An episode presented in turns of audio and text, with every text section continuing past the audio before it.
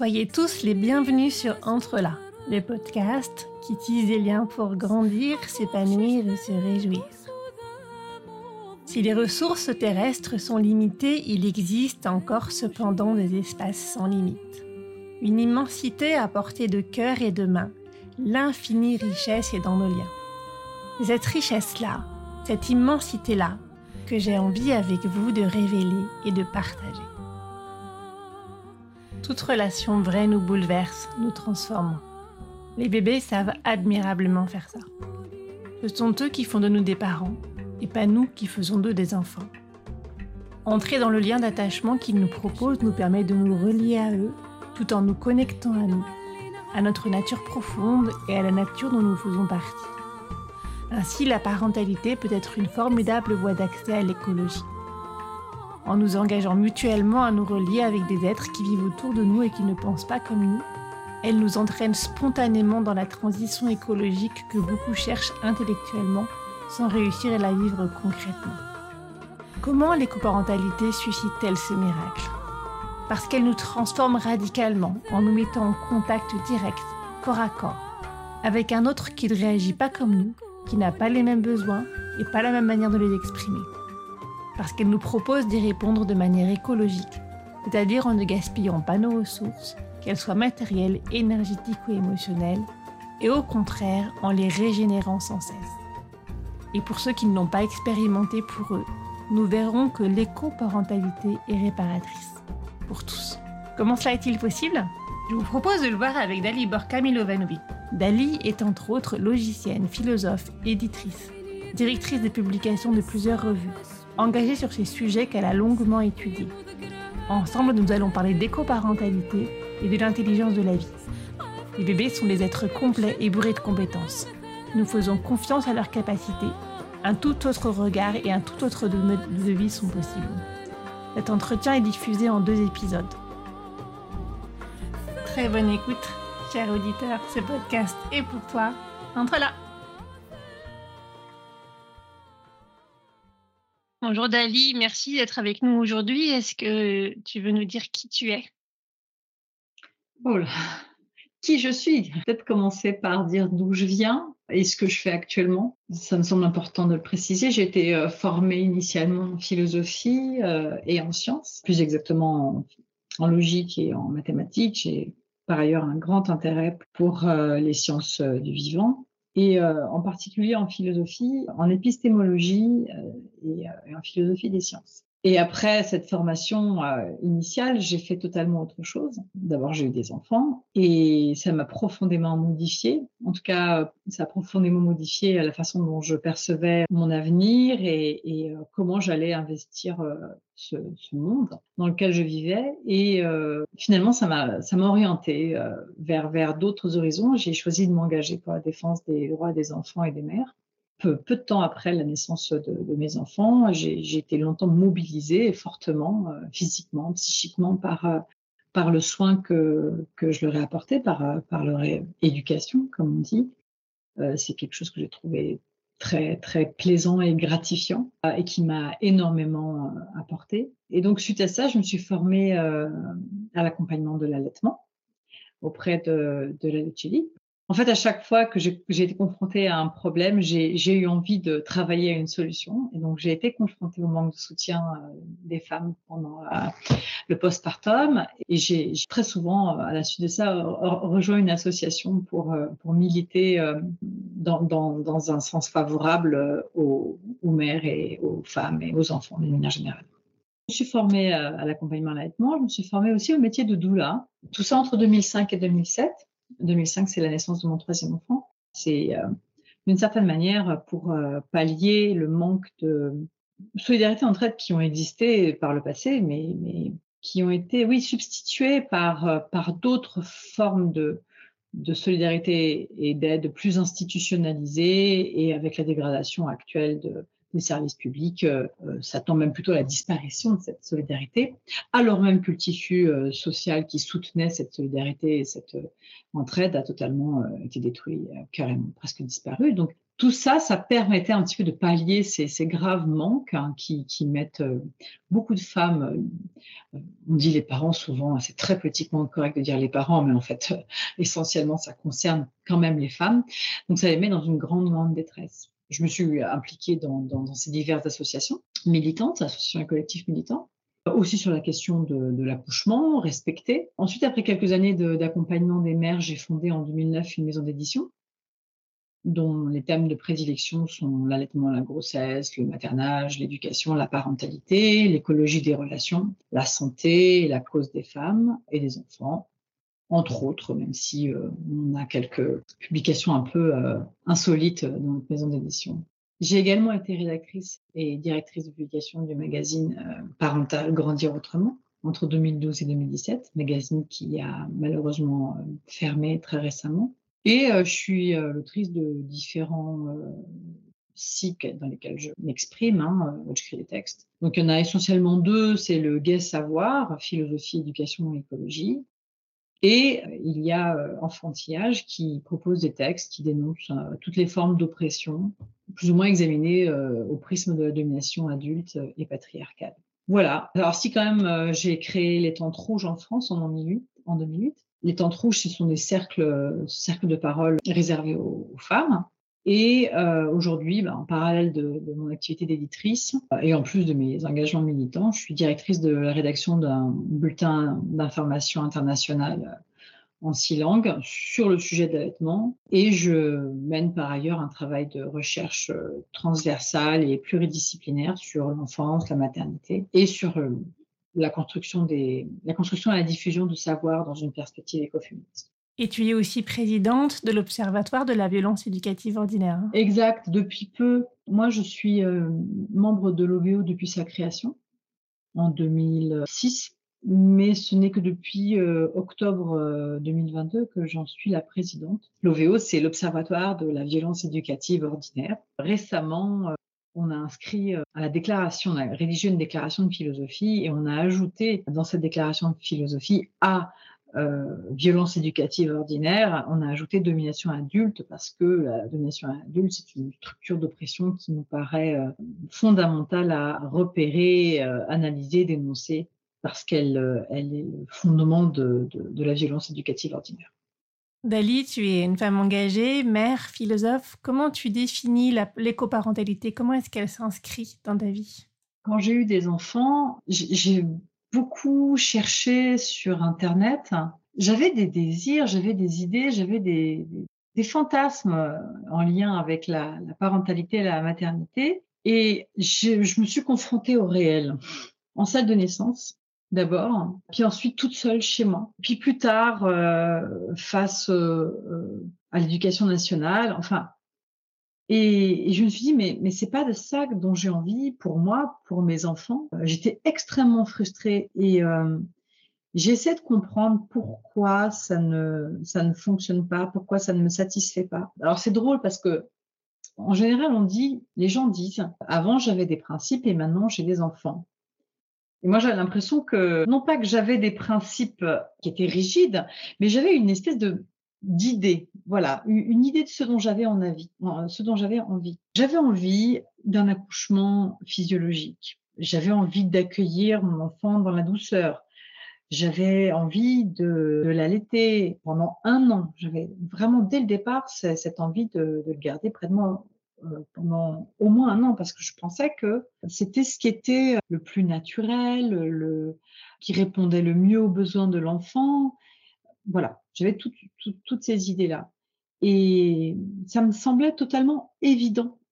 Et je ne pensais pas que je rencontrerais une telle résistance dans, dans, dans le réel, en fait, à ces projets, ces idées non pas des principes, mais des, des attendus. Voilà, je m'attendais à ça. C'est ce c'est ce qui se fait. C'est ce qu'un humain peut attendre en arrivant au monde, en fait. J'avais un peu cette idée-là. Et face à des attendus extrêmement simples, des besoins extrêmement élémentaires, je, je me suis heurtée à la résistance du, du, du réel. Et je me suis demandé pourquoi. Voilà. Et ça m'a effectivement amené, ayant ce, ce, naturel, euh, à essayer de comprendre, de trouver du sens, de réfléchir, d'analyser, je, me suis posé énormément de questions. Donc j'ai fait énormément de recherches, j'ai essayé de rencontrer des gens qui, qui s'étaient posé les, mêmes questions. Je tapais des mots-clés comme ça. Euh, je me suis d'abord renseignée sur l'allaitement. Bah, pourquoi ça ne fonctionne pas? Pourquoi est-ce que je n'y arrive pas? Et petit à petit, j'ai rencontré des gens qui, euh, voilà, qui réfléchissaient sur l'éducation non violente, sur l'éducation respectueuse, sur l'accouchement naturel, sur l'allaitement, etc. Et euh, on essaie un petit peu de, trouver un terme commun pour euh, désigner des pratiques puriculturelles et parentales qui nous semblaient avoir quelque chose en commun. Mais il n'y en avait pas. Les unes disaient qu'elles pratiquaient le maternage proximal, les autres parlaient d'éducation respectueuse ou non violente. On n'avait pas vraiment de concept ou de terme qui permettait vraiment de, faire le lien entre des pratiques qui nous semblaient avoir des traits communs. Et donc, euh, insatisfaite des différentes propositions euh, terminologiques, hein, du point de vue des, ou conceptuelles qui étaient euh, proposées pour désigner ce, ce, mode d'être parent respectueux de l'enfant et du parent lui-même, et partant du principe que les besoins élémentaires et universels de l'être humain sont prioritairement d'ordre biologique, j'ai proposé le mot écoparentalité. Avec ce mot-là, il s'agissait de mettre l'accent sur la nature écologique de, toute relation respectueuse des besoins physiologiques de, des membres d'une famille, et même plus largement des membres d'une communauté. Alors, un besoin, un besoin physiologique, c'est un besoin dont la satisfaction permet la marche normale, la santé d'un organisme vivant. Parmi ces besoins, eh bien, il y a des besoins physiques, euh, il y a, évident, il y a des besoins psychiques, des besoins affectifs aussi, des besoins intellectuels. Je, le précise parce que encore pendant, il n'y a pas si longtemps que ça, finalement, on considérait que prendre soin d'un enfant, c'était lui donner à manger, lui changer sa couche, enfin, tu vois, des choses de ce genre-là. Eh bien non, c'est pas un enfant, ça s'attache, hein, ça a des besoins affectifs, ça a des besoins de stimulation, euh, des besoins intellectuels, etc., etc. Donc une relation parent-enfant qui est écologique, elle se caractérise essentiellement, de mon point de vue, par deux choses l'immédiateté et la continuité. Voilà, j'ai préféré utiliser un terme radical plutôt que de dire proximité, parce qu'on dit maternage proximal. après, euh, le mot proximité peut être interprété euh, de différentes manières. Hein. proximité, ça peut être 2 cm et puis ça peut être 2 mètres. Hein. Alors moi, j'ai coupé court, j'ai dit immédiateté. Ça veut dire que l'immédiateté, c'est un mot assez clair qui signifie qu'il n'y a pas d'intermédiaire entre deux corps. On est, dans le, on est dans le corps à corps. Il n'y a pas d'objet médian dans une relation. La deuxième composante, c'est la continuité. C'est-à-dire qu'il n'y a pas de rupture dans la relation je, suis consciente euh, d'à quel point ces deux mots-là peuvent être suffocants pour certaines personnes, parce que justement les revendications euh, de, nombreuses féministes étaient précisément de, de ne pas avoir la charge exclusive du travail reproductif, du soin aux petits. Et donc leur parler d'immédiateté, de continuité, c'est juste pas possible en fait. Mais on y reviendra plus tard peut-être quand on parlera de, féminisme. Alors par exemple, voilà, typiquement, l'allaitement. L'allaitement, c'est un, type de relation entre la mère et l'enfant qui implique aussi bien l'immédiateté que la continuité.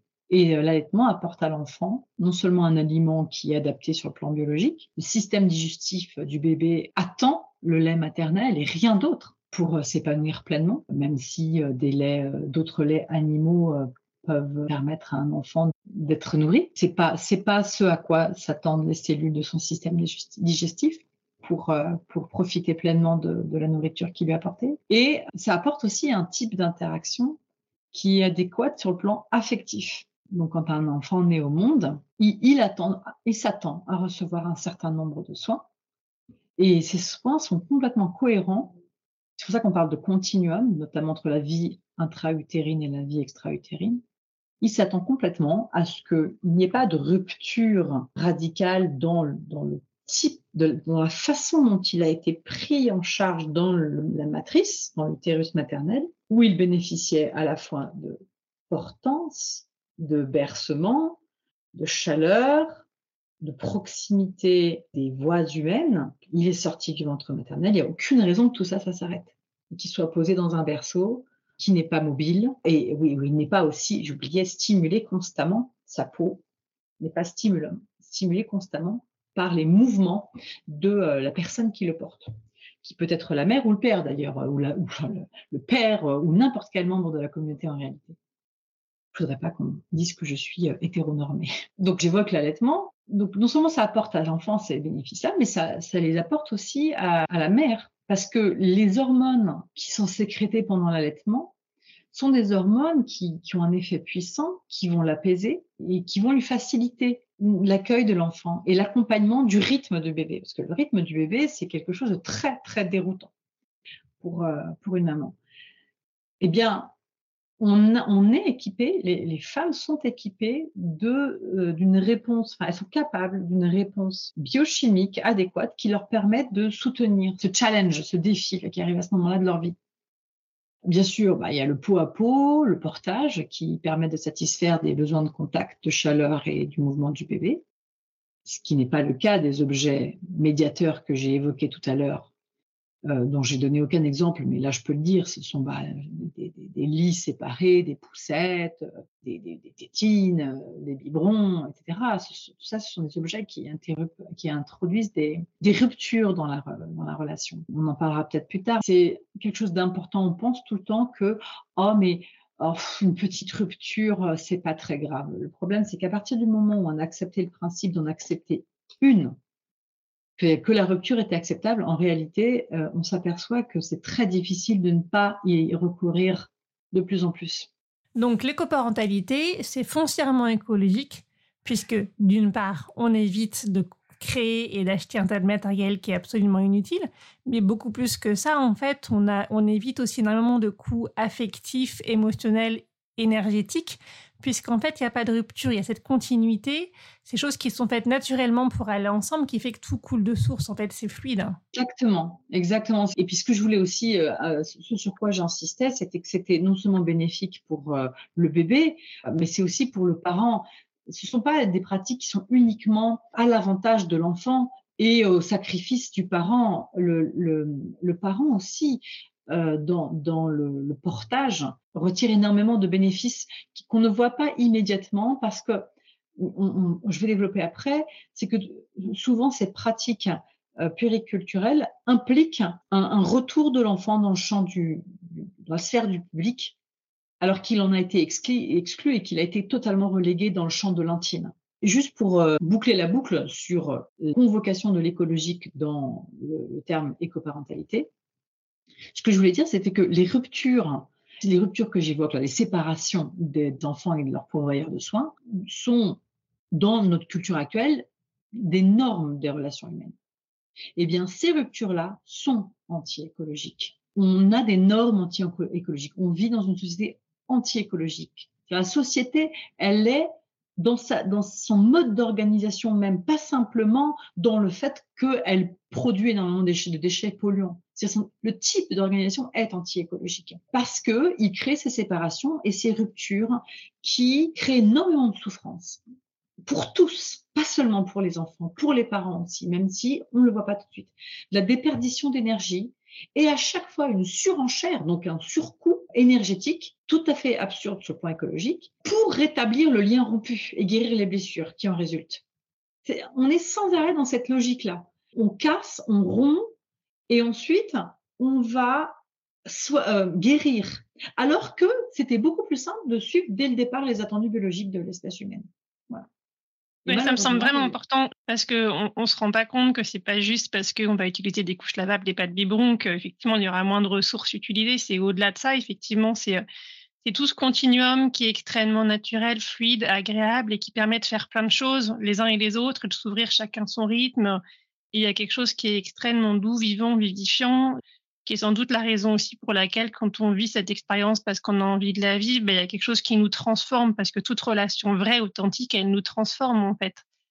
Et euh, si, on tire ce fil, hein, tu me disais aussi quand on préparait cette émission, on en avait déjà discuté ensemble que en fait, on peut, on peut euh, être dans cette éco-parentalité aussi facilement parce qu'il y a une intelligence de la vie. En fait, il y a un savoir, euh, une intelligence naturelle, des processus naturels, de fait, le bébé, quand il naît au monde, il n'est pas incapable, en fait. Il y a des tas de choses qu'il sait déjà faire. Est-ce que tu veux nous parler de ça pour qu'on comprenne cette intelligence de la vie qui est vraiment à l'œuvre, en fait, dans la maternité?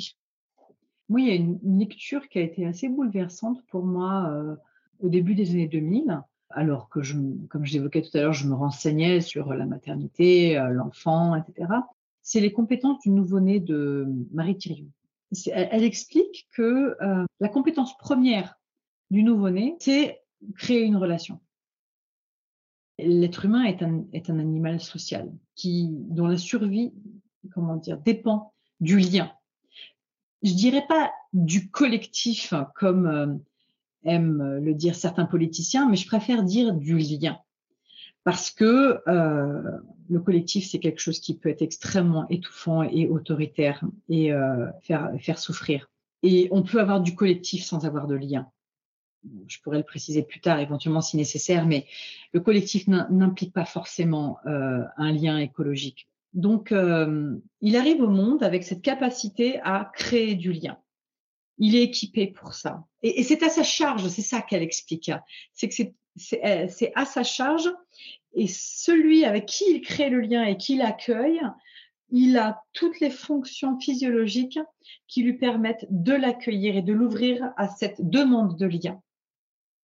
Et euh, c'est extrêmement joliment expliqué dans son livre sur comment l'enfant, l'embryon, pardon, s'attache à l'utérus maternel. Et euh, vraiment, je, recommande cette lecture, c'est très très beau. Et par la suite, euh, tout ce qu'il met en œuvre, les vaisseaux sanguins qui, vont plonger dans, dans, l'utérus et qui vont créer les échanges, est initié par l'enfant et le parent y répond. C'est pour ça que très souvent, euh, j'aime bien employer le, mot répondance. On ne supporte pas les cris d'un enfant. On ne les supporte pas parce qu'on est équipé pour y répondre, tout simplement. C'est quelque chose d'intolérable. Donc des deux côtés, aussi bien du côté de, l'être qui naît et de l'être euh, euh, qui, est déjà euh, pleinement développé, tous les ingrédients sont là dans le, dans le corps, dans la physiologie, dans la biochimie, les hormones, etc., pour créer le lien. On peut appeler ça la nature, l'intelligence de la nature. Disons que c'est comme ça que notre espèce a évolué quand les humains disent euh, j'ai fait un enfant, en fait, c'est l'enfant qui a fait ses parents. Alors, carrément. ouais, ouais, ouais, ouais. C'est vrai, ça. Mais oui, c'est bien dit. J'ai rien d'autre à ajouter. c'est l'enfant qui. J'ai toujours été atterrée par cette formule, en fait. Les gens qui disent j'ai fait un enfant parce que moi, j'avais la sensation d'accueillir un être en disant «Oh, qui est-ce qui, qui est-ce qui va, comment il va être, qui, va venir, euh, ça va être quoi la coloration, les besoins, enfin de cet être qui arrive. J'étais un peu émerveillée par ce grand mystère en fait d'accueillir en soi quelqu'un dont on ne sait rien. Et je pense que si j'avais dû faire, comme tout le monde, il aurait manqué les 9 dixièmes des ingrédients. Enfin, c'était pas possible. Donc, euh, donc, ce que tu nous dis à la lecture de Marie Théron, c'est qu'en fait, c'est l'enfant qui progressivement construit euh, tout ce dont il a besoin, finalement, euh, et qui va continuer à faire donc après la naissance, hein, c'est ça? Oui, oui, oui. Alors, elle, elle, le présente comme ça d'une manière très poétique, mais à la fois étayée, parce qu'elle décrit les processus qui sont à l'œuvre dans l'embryogenèse, hein, et, et, ensuite dans la, la, croissance du fœtus dans, dans l'utérus maternel et comment les échanges se font. Puis ensuite, euh, une fois que l'enfant naît et qu'il passe, d'un type de métabolisme à un autre, c'est extrêmement précis. Hein. Et aussi, elle parle de l'importance, période sensible, pour la construction de certaines compétences dont les enfants euh, peuvent être privés dans un type de, de puériculture euh, ou de, maternage qui serait inadéquate. Alors elle en parle pas parce que je pense qu'à ce moment-là, c'est ben, c'est pas son propos, mais on peut s'interroger sur ce que ça implique comme manque pour un enfant du point de vue de son développement neurologique, euh, biomécanique, organique, que sais-je, de ne pas être porté je suis étonnée qu'on ne vienne pas poser cette question-là. Qu'est-ce que ça implique? Ça devrait être étudié. Deux précisions quand même. La première, je dis maternage et j'assume complètement, non pas pour dire que c'est la mère qui pourvoit ce type de soins. Maternage désigne un type de soins qu'on apporte. C'est les soins qu'on apporte à un tout petit. Voilà, dans la période primale. Il y en a qui disent que c'est jusqu'à un an. Moi, je considère que la période primale, ce serait même plutôt trois ans. Donc, quand je dis maternage, je parle pas, euh, je, ne dis pas que c'est une activité exclusivement réservée aux femmes. Un papa, un homme peut materner un enfant. La deuxième chose, c'est comment fonctionne le cerveau humain en fait. Il y a des périodes sensibles. Elle donne un exemple assez basique, mais je pense que tout le monde connaît c'est la formation de, euh, euh, différentes compétences comme la vue, euh, l'ouïe, etc. Il y a quelque chose qu'il faut savoir, c'est qu'en biologie, dans, l'embryogénèse, les organes se, forment par, par élimination des organes inutiles, enfin des, éléments inutiles. Dans la formation de la main, au départ, on a une palme et puis petit à petit, entre les doigts, le, tissu surnuméraire est détruit. C'est pareil aussi avec les neurones les neurones qui ne sont pas utilisés vont être détruits. Beaucoup connaissent l'expérience, triste expérience euh, par laquelle on a cousu les paupières de, petits chatons et qui n'ont jamais pu voir parce que à une période sensible de, construction de, la compétence vue, vision, ils n'ont pas été en mesure de, euh, stimuler leurs yeux. Et donc, tous les neurones qui étaient euh, spécialisés dans la vision ont été détruits, car inutiles. Donc, on peut raisonnablement se demander de quoi euh, on prive les enfants en les privant des expériences qui sont liées au portage, à l'allaitement. Euh. Ce que tout nous explique donc, c'est que ce maternage proximal, naturel, il est bon pour l'enfant, il est bon pour les parents, il est euh, simple, facile à vivre, puisqu'il y a beaucoup moins de matériel, il est plus écologique, puisqu'on évite les ruptures, les frustrations, aussi bien de l'enfant que du parent on évite tout ce qu'on aura besoin de mettre en place pour compenser. Et ce qu'on voit aussi dans notre expérience à toutes les deux, c'est que c'est une des voies possibles pour commencer à mettre en place des actions, un mode de vie bien plus écologique, bien plus lié à l'intelligence de la vie, en fait, bien, bien plus naturel au sens euh, profond du terme. Comment on fait le chemin de l'un à l'autre, Dali? Il me semble qu'il se passe quelque chose d'assez particulier quand on, on accueille un enfant et qu'on n'est pas en résistance face à la relation qu'il veut construire avec nous. Je parlais tout à l'heure des, normes culturelles de, notre, des normes de nos sociétés qui sont anti-écologiques. Elles sont, euh, elles induisent des ruptures et des séparations. Elles sont en contradiction avec l'appel de la vie en réalité, avec la manière dont la, personne qui arrive au monde entend construire une relation avec euh, ceux qui sont là pour l'accueillir. Et quand on accepte ça, cette proposition de, lien qui est faite, qui implique beaucoup de proximité, qui implique de l'immédiateté, qui implique beaucoup de continuité, c'est extrêmement déroutant, c'est extrêmement, ça peut être dérangeant. C'est dérangeant parce que en général, on n'a pas été soi-même accueilli comme ça.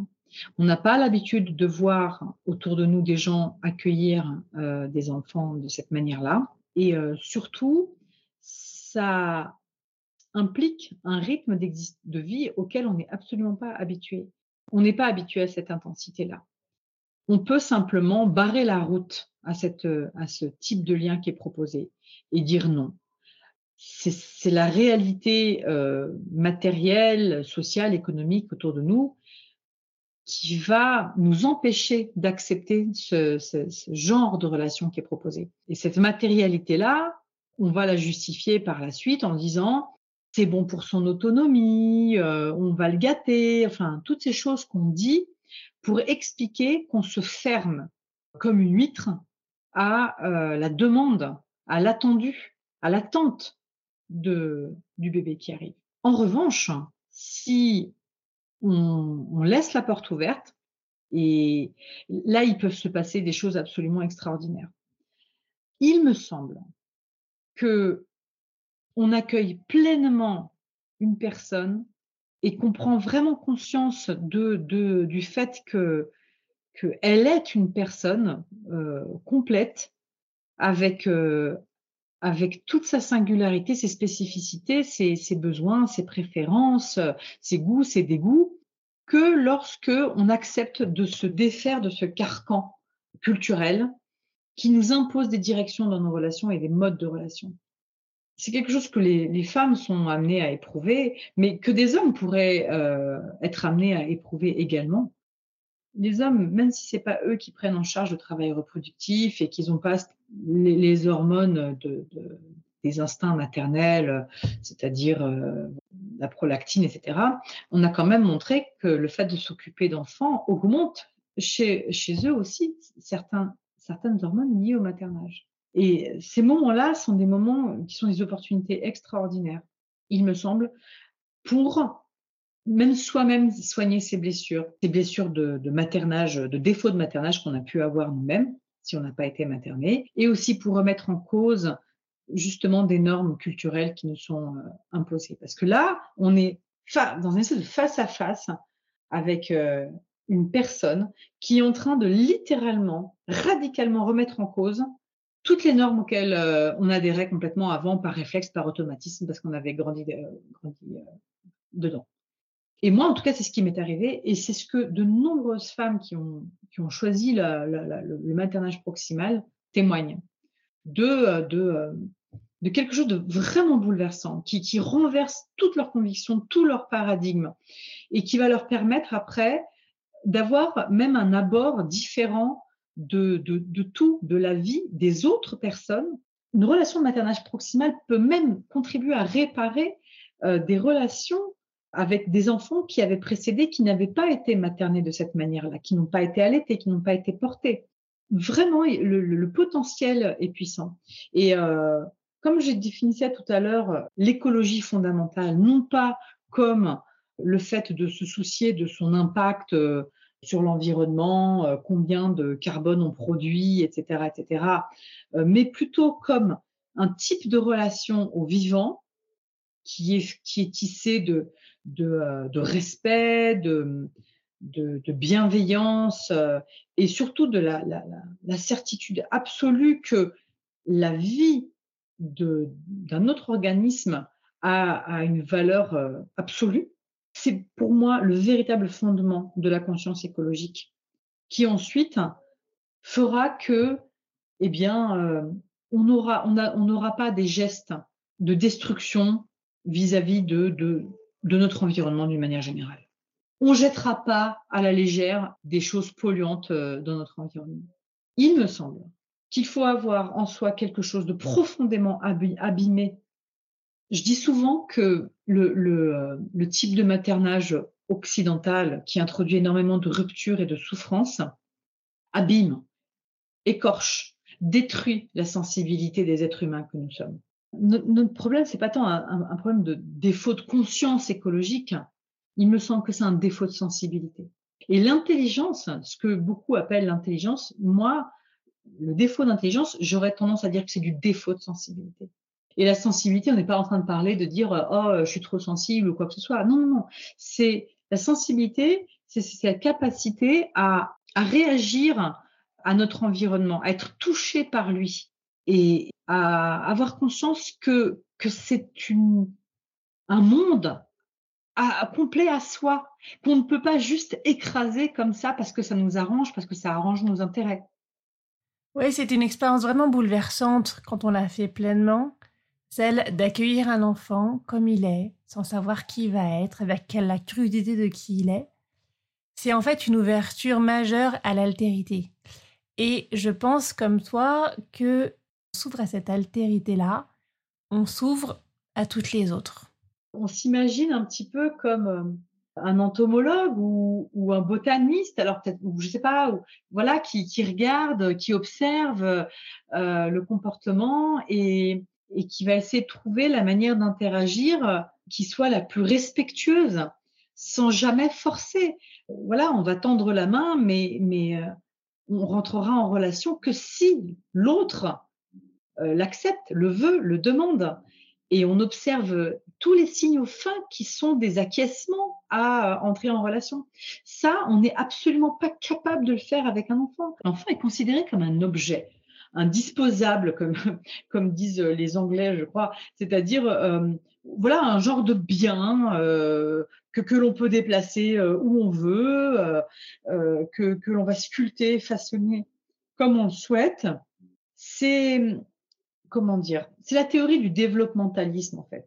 L'idée que l'enfant qui naît une table rase ou un matériau brut, voilà, c'est de l'argile comme ça, et puis euh, petit à petit, euh, bah, on va le sculpter. Alors tu me diras, cette image est conforme à celle que j'ai employée tout à l'heure de la main palmée et euh, des neurones qui sont détruits.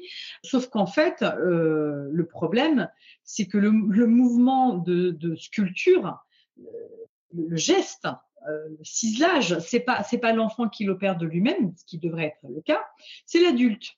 Et donc qui décide de le faire un petit peu comme ça l'arrange, comme il a envie d'abord euh, en cela niant euh, complètement les compétences de l'enfant à le faire lui-même, et euh, deuxièmement en, le faisant d'une façon qui va aller contre les intérêts de l'enfant, qui vont le faire souffrir. L'enfant souffre de deux choses, de ne pas faire lui-même et qu'on lui fasse quelque chose qui lui soit douloureux, qui le fasse souffrir.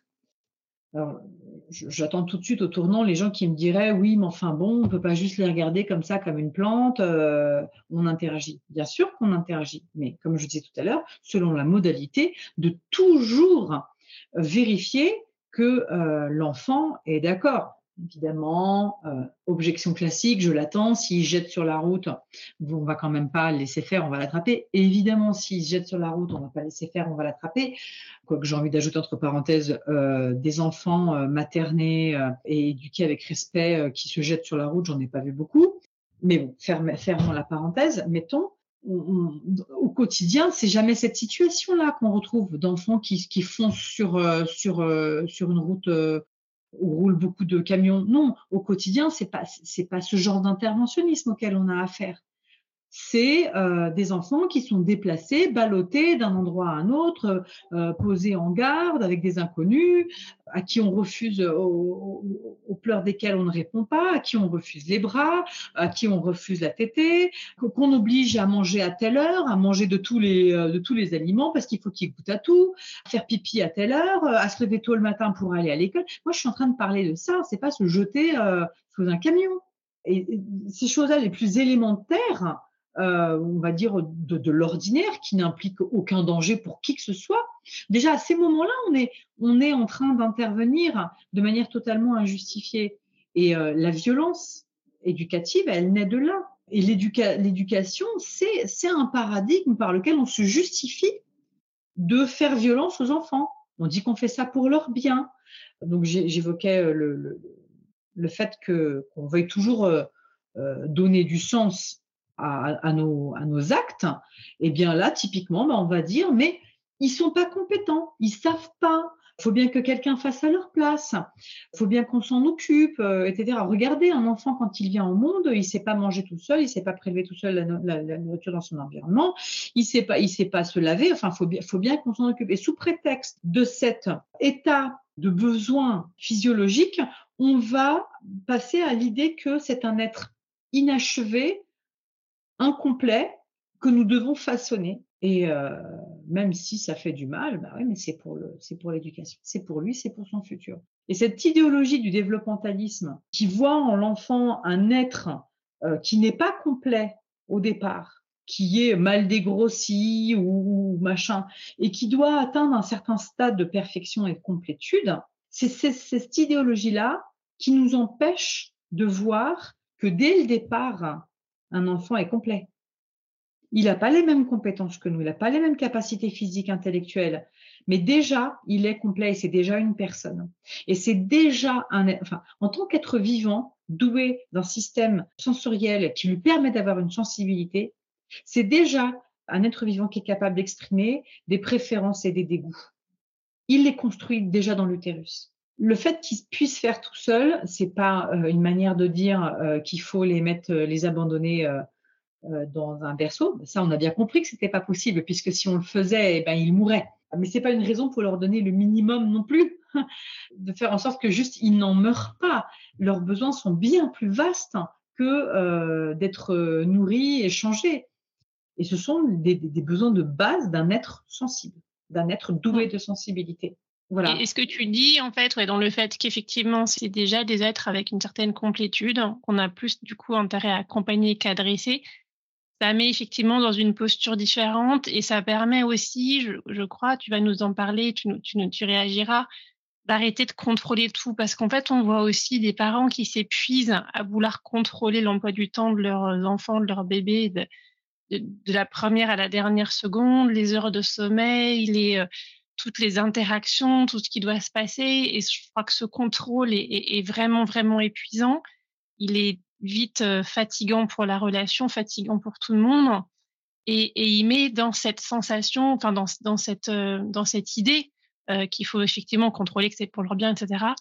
Et, ça, après, cette idée-là, d'ailleurs, qui peut venir d'ailleurs que de l'éducation, elle se répand partout. Et tu vois, tu parlais tout à l'heure de, de, comment ça nous changeait. Moi, je pense que ça a aussi profondément changé ma manière d'accompagner des équipes d'adultes. Mmh et je pense que j'ai encore plus maintenant conscience que chacun est complet, même si les gens sont pas, ont pas l'air ultra compétents et qu'il y a sans doute des ressources à aller euh, éveiller ou mettre en lumière chez eux et que le collectif est aussi très capable et euh, ça change profondément les manières d'être avec les autres.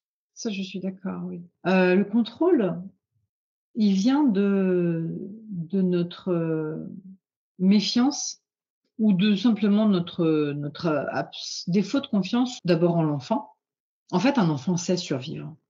La manière qu'il a de survivre, c'est de créer un lien d'attachement avec l'adulte qui s'en occupe. S'il a réussi ça, c'est bon, sa survie, elle est assurée. Et donc, si on perd la, confiance, enfin, en confiance en cette, en cette euh, capacité, cette compétence de chaque humain à survivre et à mettre euh, toutes ses compétences, toutes les compétences dont il dispose à un, dispose à un instant T pour survivre, eh ben, on tombe dans le, euh, dans le, contrôle. Et il me semble que c'est la, sinistre œuvre de, de toute une comment dire succession d'experts qui ont méthodiquement construit l'incompétence parentale. Le développementalisme fait partie de comment dire de ces idéologies produites par ces experts qui sont probablement pas malveillants, hein, c'était pas du tout euh, la idée, mais simplement en parlant de, euh, de stades de développement, etc., etc., en scientifisant le développement des humains, finalement, ils ont induit l'idée que c'était quelque chose de, euh, qui n'était pas à la portée d'un simple mortel, d'un simple parent, qui ont oublié que que ça fait euh, depuis que le monde est monde que des parents mettent au monde des enfants et qu'ils n'ont pas attendu des experts qui vont leur expliquer euh, toutes sortes de choses, hein, comme, on en voit.